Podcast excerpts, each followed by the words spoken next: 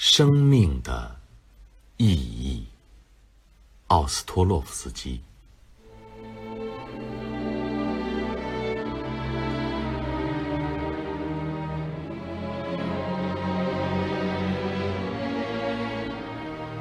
他沿着小镇上冷冷清清的街道踱着步子，不知不觉走到了。松树林前，在岔路口停住了脚步。岔口右面是从前的监狱，阴森森的，和松林只隔着一道挺高的尖木栅栏。监狱后面是医院的白色楼房，就在这里。瓦里亚和故乡的同志们被送上了绞架，牺牲在这空寂的广场上。在当年树立脚架的地方，保尔默默站了许久，然后他走下路边的陡坡，进了烈士公墓。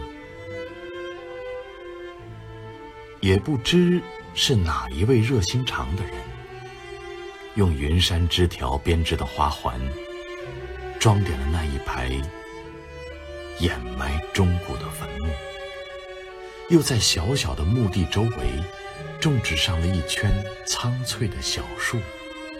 陡坡外高耸着挺拔的青松，谷地里满铺着如茵的嫩草。这是小镇的尽头，阴郁而冷清，只有松林轻声的沙沙作响。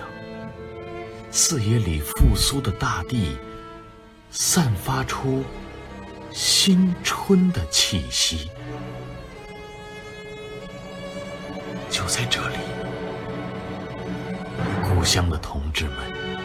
英勇的牺牲了，他们为了改变那些生于贫贱、生就做奴隶的人们的命运，为了使他们的生活变得美好，献出了自己年轻的生命。保尔缓缓摘下军帽，哀思。深沉的哀思充满了他的心。人最宝贵的是生命，生命对每个人只有一次，这仅有的一次生命应当怎样度过呢？每当回忆往事的时候，能够不为虚度年华而悔恨，不因碌碌无为而羞耻。在临死的时候，他能够说：“我的整个生命和全部精力都已经献给了世界上最壮丽的事业——为人类解放而进行的斗争。”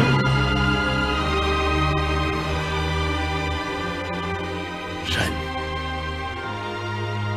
应当赶快生活。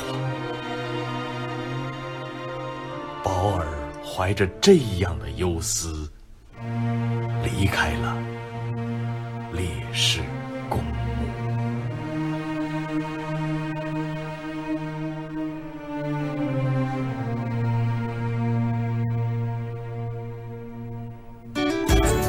更多课文，请关注微信公众号“中国之声”。